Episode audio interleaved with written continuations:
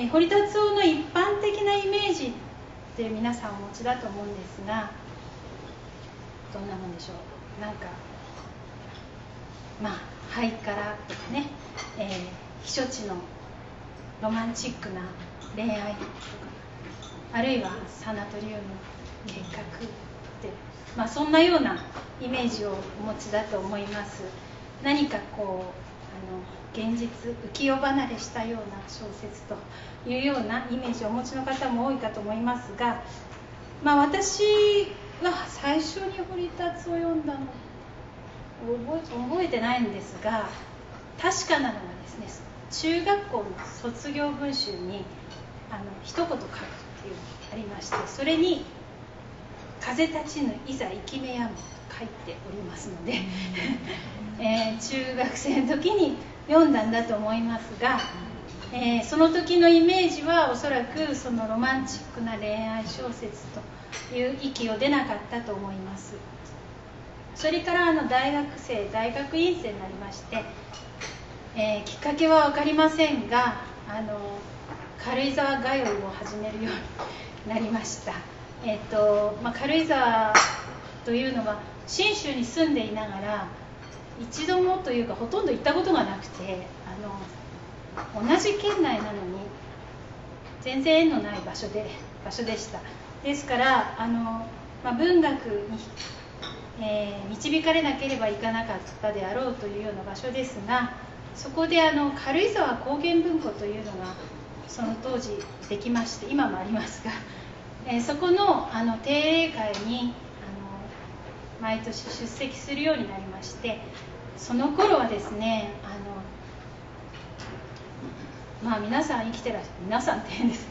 皆さん生きてらっしゃいました。あの中村慎一郎さん加藤修一さん遠藤周作さん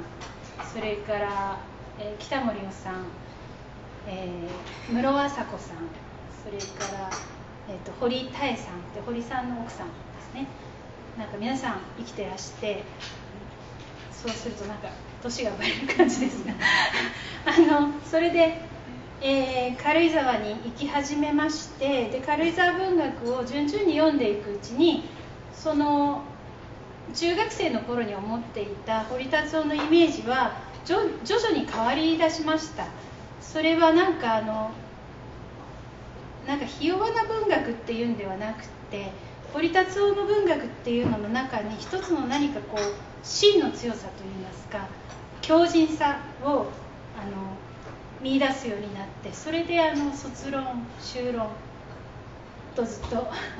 軽井沢の文学をやるようになりました。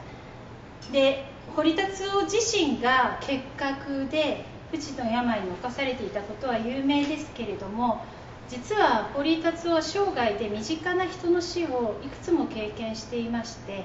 その死が彼の、